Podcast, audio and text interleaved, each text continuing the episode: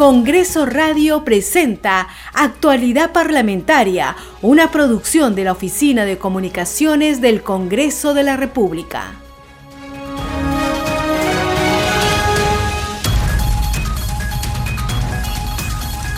¿Cómo están? Bienvenidos a su programa Actualidad Parlamentaria. Les saluda Carlos Alvarado y estos son los titulares.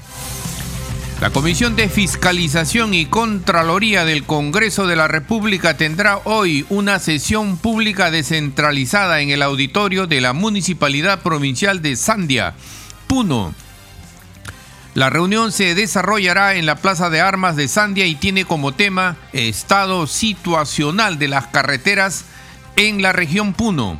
Participarán los congresistas representantes de la región, el gobernador regional de Puno, Richard Janco Sonco, el alcalde de la provincia de Sandia, Berli Takayana, y está invitado el ministro de Transportes, Raúl Pérez Reyes. El foro, en foro académico realizado en el hemiciclo Raúl Porras Barrenechea, destacaron el capítulo económico de la actual constitución. El evento fue organizado por la bancada de Renovación Popular. El congresista Jorge Montoya, vocero, resaltó la herencia que nos brindaron los 80 constituyentes que nos dieron la Carta Magna que rige el país en la actualidad. Montoya Manrique incidió en resaltar el capítulo económico de la Constitución de 1993, que en sus palabras nos ha permitido desarrollar en todo este tiempo. La Subcomisión de Control Político aprobó por unanimidad la legalidad y constitucionalidad de diversos decretos supremos decretos de urgencia, entre otros emitidos entre el 2018 y el 2024 por el Poder Ejecutivo. Respecto a los decretos supremos de estado de excepción, fueron 12 los aprobados.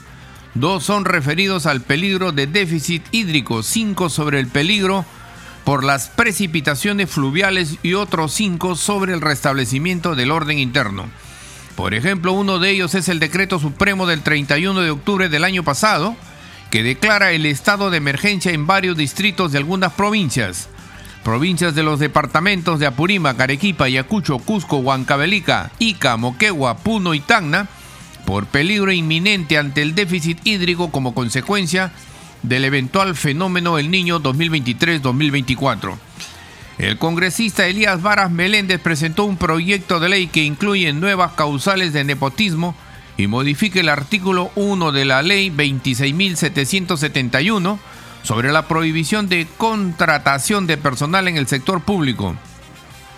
La norma contempla que un funcionario público con cargo en el proceso de selección se encuentra prohibido de nombrar o contratar a compadre, padrino, madrina, hijada y ahijado la iniciativa apunta a luchar contra la corrupción y privilegiar la meritocracia, afirmó el legislador de Perú Bicentenario. La Comisión Permanente del Congreso sesionará el próximo 15 de febrero para evaluar informes finales aprobados en la Subcomisión de Acusaciones Constitucionales. Uno de ellos es contra el expresidente Martín Vizcarra. Se pide cinco años de inhabilitación para la función pública.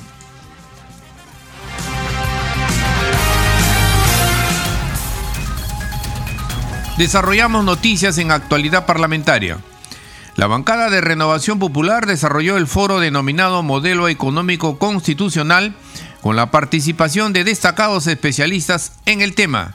Sobre este tema tenemos el siguiente informe. La bancada Renovación Popular desarrolló el foro denominado Modelo Económico Constitucional, evento que estuvo encabezado por el congresista Jorge Montoya y el parlamentario andino Gustavo Pacheco. El expresidente del Congreso Constituyente Democrático, Jaime Yoshiyama Tanaka, inició el foro exponiendo sobre el régimen económico constitucional de 1993, letra y espíritu del constituyente. En este gráfico, que es el que sintetiza la efectividad de la Constitución, vemos que en 1993 cada peruano en promedio ganaba 1.480 dólares. Y después de más o menos 30 años, este valor ha aumentado a 7.125. Esto nunca había pasado en el país. y para cualquier país del mundo es un resultado extraordinario. A su turno, el director del Instituto Peruano de Economía y miembro del directorio del Banco Central de Reserva, Diego Macerapoli, hizo un parangón de cómo crece la economía peruana con la de otros países de Sudamérica. Al 1% de crecimiento, de, crecimiento por los siguientes años, básicamente no llegamos nunca. ¿No? El 2100 es lo mismo que decir, ya ahí tiene, tus estimados de crecimiento poblacional importan más, ahí sí no llegas nunca. Al 3%, que es nuestro nivel de potencial hoy, fíjense que estamos llegando más hacia el 2050. O sea, nos, nos faltarían todavía unos, vamos a decir, casi 30 años para tener el nivel de riqueza que Chile tenía hace dos años. Entonces, el tenemos que ponernos las pilas. Y estábamos igual en el 85. Hemos perdido mucho tiempo como consecuencia de malas decisiones políticas acumuladas por, por 20 o 30 años anteriores. Macera Poli expuso sobre las fortalezas del modelo económico constitucional y desarrollo del país. En tanto, el analista político y periodista Jaime de Altaus habló sobre el impacto social del régimen económico constitucional.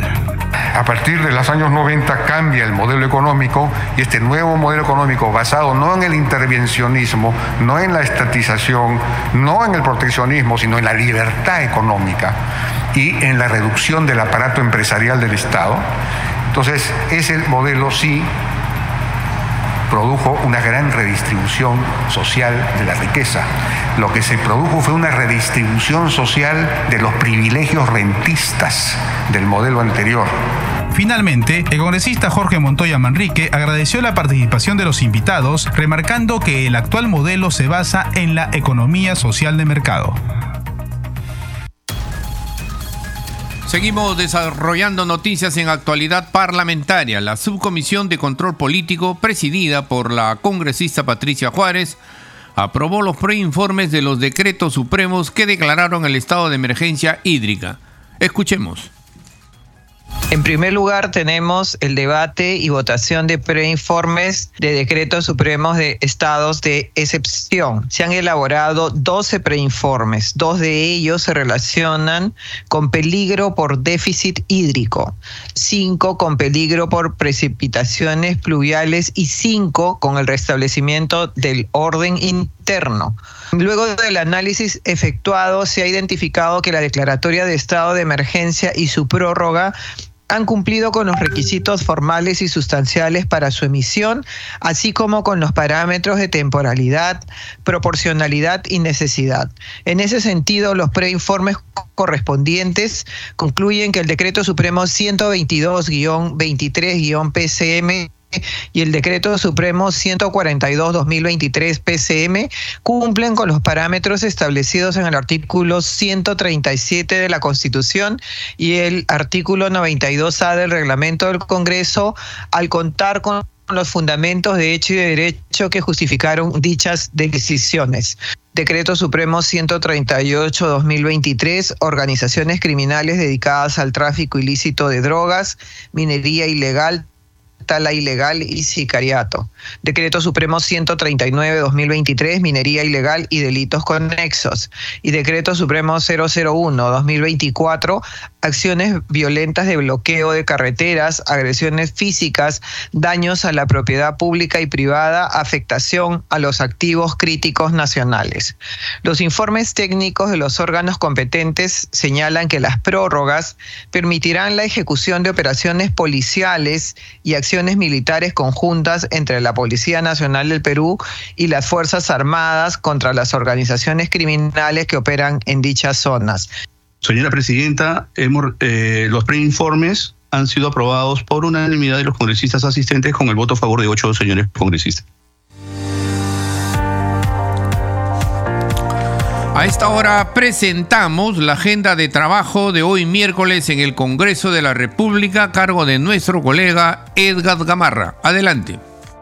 Gracias Carlos por el pase. Vamos con la agenda del Congreso y se tiene la mesa de trabajo Balance del Estado de la Seguridad Alimentaria en el Perú, organizado por la comisión encargada de seguimiento, coordinación y formulación de propuestas en materia de mitigación de los efectos del cambio climático. Se va a realizar en la sala Tupac Amaru y Micaela Bastidas del edificio Víctor Raúl Aya de la Torre. Y otra mesa de trabajo viene organizando la Comisión de Vivienda y Construcción. Se trata que han invitado a los eh, organismos técnicos de la Administración de los Servicios de Saneamiento OTAS. Se va a realizar en la sala Gustavo Momellona, edificio Víctor Raúl Aya de la Torre. Y hay un trabajo importante que viene realizando el grupo de fortalecimiento de la función notarial, Comisión de Justicia y Derechos Humanos. Se va a realizar la sustentación del proyecto de ley número 01524-2021-CR, ley que modifica el decreto legislativo 1049, decreto legislativo del notariado, a fin de fortalecer el servicio notarial mediante el fomento de los principios de transparencia, meritocracia al proceso de ingreso a la función notarial y dicta otras disposiciones. Va a ser en la sala María Elena Moyano Delgado. Y otra mesa de trabajo se tiene con la Comisión Especial Multipartidaria de Protección a la Infancia en el contexto de la emergencia sanitaria. En esto se va a buscar la implementación de políticas públicas nacionales y sectoriales en materia de niñas, niños y adolescentes. Se va a realizar en la sala Fabiola Salazar Leguía, el edificio Víctor Raúl Aya de la Torre. Y más adelante se tiene en la Comisión de Vivienda y Construcción con la Superintendencia Nacional de Servicios de Saneamiento, SUNAS. Va a ser eh, la reunión en la sala Tupac Amaru y Micaela Bastidas. Y otra mesa de trabajo importante se trata de la Comisión de Descentralización, Regionalización, Gobiernos Locales y Modernización de la Gestión del Estado. El tema que van a tratar es la mejora regulatoria en gobiernos regionales y locales en el edificio Víctor Raúl Laya de la Torre, Sala Marta Gilebrand Pérez Treviños. Esto es por el momento lo que se tiene en la agenda del Congreso. Adelante, estudios.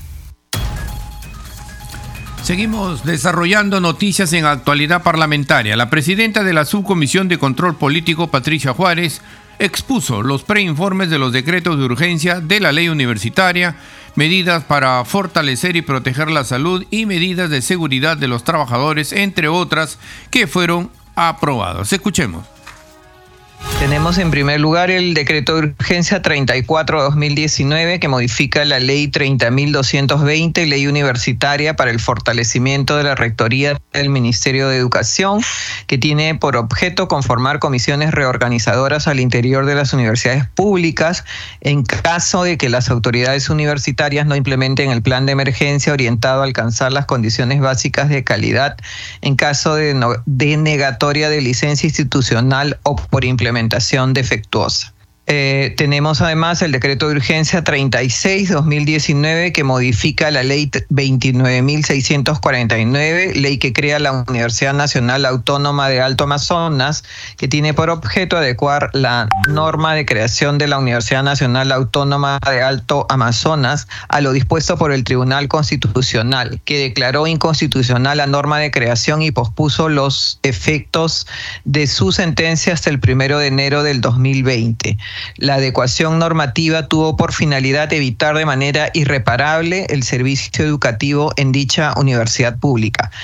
Tenemos además en el decreto de urgencia 37-2019 que dispone medidas extraordinarias para garantizar el derecho fundamental a la salud a través de la recuperación de las deudas por aportaciones al Seguro Social de Salud es Salud. Tiene por objeto establecer mecanismos de refinanciación de las deudas que tienen los empleadores del sector público y privado con dicha entidad, la misma que asciende a un monto de 4.168 millones de soles. Para tal efecto, la SUNAT aprobará los mecanismos que permitan visibilizar el cobro de las deudas. Finalmente tenemos el decreto de urgencia 44-2019 que establece medidas para fortalecer la protección de salud y vida de los trabajadores. Tiene por objeto ampliar las atribuciones del, inspector de trabajo con la finalidad de efectivizar la prevención de la seguridad y salud en el trabajo. Tratándose de decretos de urgencia, señores congresistas del Interregno, se verificó que las materias reguladas no sean una reforma constitucional, una ley orgánica o contenga limitaciones o eliminación de derechos fundamentales, entre otras materias que son competencia exclusiva del Congreso de la República. De la revisión del expediente de los decretos de urgencia en análisis se aprecia que cumple con los requisitos formales y sustanciales establecidos en la Constitución Política y el reglamento del Congreso, así como en la jurisprudencia del Tribunal Constitucional. Vamos a proceder a la votación. Si están de acuerdo los señores congresistas, al igual que en el caso anterior, vamos a votar todos los preinformes en un solo acto. Señora Presidenta, eh, los preinformes recaídos en los decretos de urgencia contenidos en la agenda han sido aprobados eh, por unanimidad con el voto a favor de ocho señores congresistas.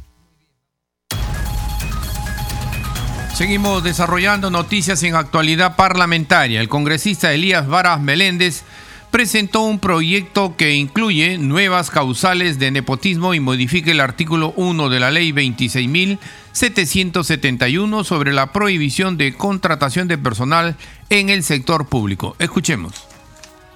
Este proyecto de ley básicamente lo que pretendemos es lo siguiente, fortalecer el tema de la meritocracia, la transparencia en el Estado y eh, como tercero es una modalidad para luchar contra la corrupción.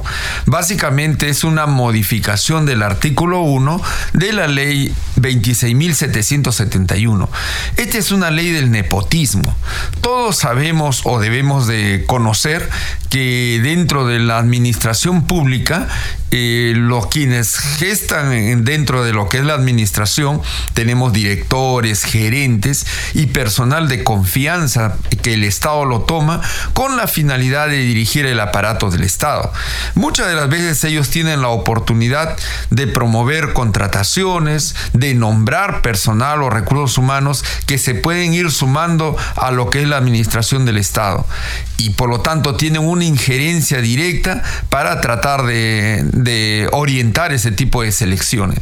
Por ello es que mucho de, también debemos de decirlo, de los ciudadanos profesionales que tienen los méritos suficientes no pueden acceder, no pueden acceder justamente porque dicen, bueno, ¿para qué postular si eso ya está orientado para alguien? En tal sentido, eso le hace perder la transparencia que debe haber en un proceso de selección. Ya la ley 26.771, la ley del nepotismo, determinó que aquellos familiares que de manera consanguíneo por afinidad, en este caso, que hasta el cuarto grado de consanguinidad y el segundo grado de afinidad tengan alguna relación con ese tipo de funcionarios decisores, hablo de gerentes o directores, prácticamente están prohibidos de poder postular porque hay una estrecha relación por consanguinidad que es hasta el cuarto grado y afinidad que es el segundo. Entonces lo que yo le estoy sumando la modificación al artículo 1 de esta ley es que también existe alguna relación por afinidad en aquellos que son compadres, en aquellos que son ahijados o ahijadas o eh, en este caso, eh, nosotros creemos que por una excepción dentro del artículo 1 también debería considerarse. Seguimos desarrollando noticias en actualidad parlamentaria. La Comisión Permanente del Congreso sesionará el próximo 15 de febrero para debatir y votar informes finales de la Subcomisión de Acusaciones Constitucionales. Tenemos los detalles en el siguiente informe. Los procedimientos correspondientes, la presidenta de la Subcomisión de Acusaciones Constitucionales informó que el jueves 15 de febrero sesionará la comisión permanente para debatir y votar diversos informes finales. La comisión permanente sesionará, sesionará el jueves 15 de febrero a las 4 de la tarde para debatir y votar el informe final de la denuncia constitucional 359 que propone acusar a la señora María Cordero Yontay en su condición de congresista de la República. Para debatir y votar el informe final de la denuncia constitucional 196 que propone acusar al señor Martín Vizcarra Cornejo en su condición de expresidente de la República y a la señora Patricia Jacqueline Balbuena Palacios en su condición de exministra de Estado. El 15 de febrero, en horas de la tarde, también se debatirá y votará el informe final 271 que propone acusar a Orestes Pompeyo Sánchez Luis en su calidad de excongresista. En otro momento de la sesión se sustentaron diversos informes de calificación de denuncias constitucionales, tales como el 403 formulado por la ahora exfiscal de la Nación Patricia Benavides Vargas contra el expresidente Pedro Castillo y el exministro de Defensa Walter Ayala González por los presuntos delitos de abuso de autoridad, patrocinio ilegal, cohecho pasivo propio, organización criminal, cohecho activo genérico y tráfico de influencias. El informe de calificación propuesto de la denuncia constitucional 403 ha sido aprobado por mayoría con 11 votos a favor, 1 en contra y 8 abstenciones. Durante la sesión realizada en la sala Grau se cumplió con dar cuenta de distintas denuncias constitucionales para continuar con el procedimiento correspondiente en relación al debido proceso. Seguimos desarrollando noticias en actualidad parlamentaria. El grupo parlamentario Renovación Popular organizó el foro académico Modelo Económico Constitucional. El congresista Jorge Montoya destacó la labor de los 80 constituyentes que posibilitaron la Carta Magna del 93. Escuchemos.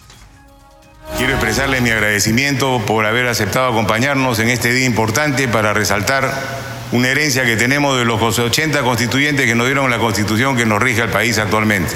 Acaba de cumplir 30 años de vigencia con sorprendentes resultados que son motivo de admiración y sana envidia en el contexto internacional. Por los buenos resultados del modelo económico y en el cual reconocemos es necesario avanzar para su profundización y eliminación de las brechas sociales que aún subsisten marcadamente. Asimismo, quiero agradecer a todos los distinguidos participantes por su interés y compromiso con este tema tan relevante para el desarrollo de nuestro país. Como sabemos, el título 3 de nuestra Constitución se denomina del régimen económico y está compuesto por 31 artículos que en su conjunto establecen el marco en que se relacionan los mercados con el Estado y los ciudadanos. Y al observarlo en la lejanía de los 30 años transcurridos, podemos admirar el esfuerzo de los constituyentes que pudieron establecer los complejos equilibrios que generaron no solo la riqueza, sino su distribución equitativa e inclusive los límites que el mismo Estado debe imponerse para dejar que la innovación, las fortalezas y las capacidades de nuestros trabajadores y empresarios generen el círculo virtuoso de una economía sana y en constante crecimiento. Pues en estos 30 años transcurridos, las políticas que se derivan de nuestro petro modelo económico no solo han incrementado la producción, sino que han mantenido la estabilidad monetaria, han generado empleo, han sextuplicado la recaudación fiscal y por lo tanto el presupuesto del Estado, creando las condiciones de una vida mejor para nuestras familias. Como sabemos, este modelo se basa en los principios de economía social de mercado y promueve la libre empresa, la competencia, la estabilidad económica y la responsabilidad fiscal. La estabilidad económica ha sido fundamental para atraer la inversión nacional y extranjera, generar empleo, incrementar la producción y promover el crecimiento económico sostenido y además ha permitido el acceso a crédito en mejores condiciones y ha impulsado el desarrollo de los mercados financieros. Creemos que hoy, al empezar el 2024, debemos dirigir nuestros esfuerzos a complementar la gran obra de la Constitución del 93 con la enorme tarea de crear una economía formal y con eso cambiar la cara de nuestro país pues una economía formal no alberga economías criminales, crea empleo con protección de las leyes laborales, usa tecnología y por lo tanto eleva la productividad del trabajo y puede pagar mejores salarios y pensiones. Para finalizar esta intervención, quisiera comentarles que gracias a las gestiones impulsadas de este grupo político, Renovación Popular, hemos logrado que el Parlamento reedite el texto actualizado de la Constitución Política de 1993, ejemplar que, estamos, que hemos, les hemos entregado el día de hoy donde se consigna la relación de los 80 patriotas responsables de esta carta política y donde el fotolito se pueden apreciar las firmas y las rúbricas de este histórico documento. Seguimos desarrollando noticias en actualidad parlamentaria. La congresista Katy Ugarte presentó un proyecto de ley para fusionar varios ministerios con el fin de reducir burocracia y optimizar el funcionamiento del Estado. Escuchemos que busca no solo modernizar, sino también optimizar la estructura gubernamental en beneficio de todos los peruanos. La propuesta de fusionar ministerios demuestra una visión estratégica para mejorar la gestión pública, para el desarrollo sostenible y la prosperidad de nuestra nación.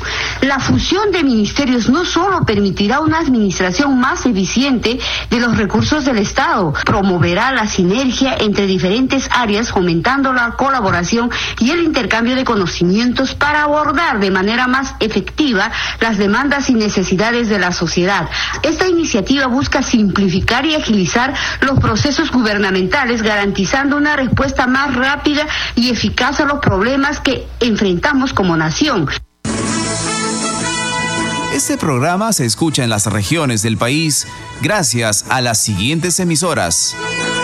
Radio Inca Tropical de Abancaya Purímac, Cinética Radio de Ayacucho, Radio TV Shalom Plus de Tingo María, Radio Las Vegas de Mollendo Arequipa, Radio Star de Mollendo Arequipa, Radio Madre de Dios de Puerto Maldonado, Radio Amazónica de Satipo en Junín, Radio TV Perú de Juliaca Puno, Radio Amistad de Lambayeque, Radio El Pueblo de Ayacucho, Radio Satel Perú de Lampa en Puno, Radio La Voz del Valle de Aplao en Arequipa, Radio Líder de La Unión en Piura, Radio Victoria de Ocros de Huamanga, Ayacucho. Estos son los titulares de cierre. La Comisión de Fiscalización y Contraloría tendrá hoy una sesión pública descentralizada en el auditorio de la Municipalidad Provincial de Sandia en Puno.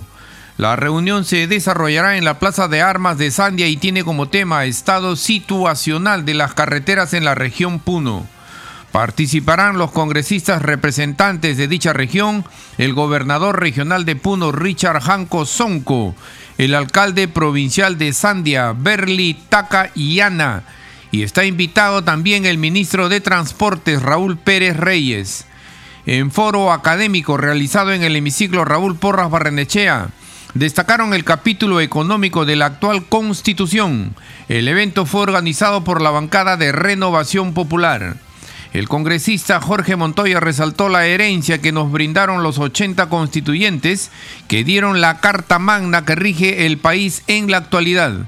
Montoya Manrique incidió en resaltar el capítulo económico de la Constitución de 1993 que en sus palabras nos ha permitido desarrollar en todo este tiempo. La Subcomisión de Control Político aprobó por unanimidad la legalidad y constitucionalidad de diversos decretos supremos, decretos de urgencia, entre otros emitidos entre el 2018 y el 2024 por el Poder Ejecutivo. Respecto a los decretos supremos de estados de excepción, fueron 12 los aprobados, dos son referidos al peligro de déficit hídrico, cinco sobre el peligro por las precipitaciones fluviales y otros cinco sobre el restablecimiento del orden interno. Por ejemplo, uno de ellos es el decreto supremo del 31 de octubre del año pasado que declara el estado de emergencia en varios distritos de algunas provincias. Provincias de los departamentos de Apurímac, Arequipa, Ayacucho, Cusco, Huancavelica, Ica, Moquegua, Puno y Tacna por peligro inminente ante déficit hídrico como consecuencia de el eventual fenómeno El Niño 2023-2024. El congresista Elías Varas Meléndez presentó un proyecto de ley que incluye nuevas causales de nepotismo y modifica el artículo 1 de la ley 26.771 sobre la prohibición de contratación de personal en el sector público. La norma contempla que un funcionario público con cargo en el proceso de selección se encuentra prohibido de nombrar o contratar a compadre, padrino, madrina, ahijado o ahijada la iniciativa apunta a luchar contra la corrupción y privilegiar la meritocracia, afirmó el legislador de Perú Bicentenario. La Comisión Permanente del Congreso sesionará el próximo 15 de febrero para evaluar informes finales aprobados en la subcomisión de acusaciones constitucionales. Uno de ellos es contra el expresidente Martín Vizcarra. Se pide cinco años de inhabilitación para la función pública. Hasta aquí las noticias en actualidad parlamentaria. En los controles nos acompañó Franco Roldán. Saludamos a Radio Luz y Sonido de Huánuco, Radio Capullana de Sullana en Piura, Radio Sabor Mix 89.9, FM de Quillo en Yungay, Ancash, Radio Mariela de Canta, Radio Sónica de Ayacucho, Radio Estéreo 1 de Jauja en Junín, Radio Acarí de Arequipa, Radio Continental de Sicuani en Cusco, Radio Star Plus de Nazca en Ica y Radio Shalom 104.5 FM Villarrica Oxapampa en Pasco, que retransmiten nuestro programa. Hasta mañana. Congreso Radio presentó Actualidad Parlamentaria, una producción de la Oficina de Comunicaciones del Congreso de la República.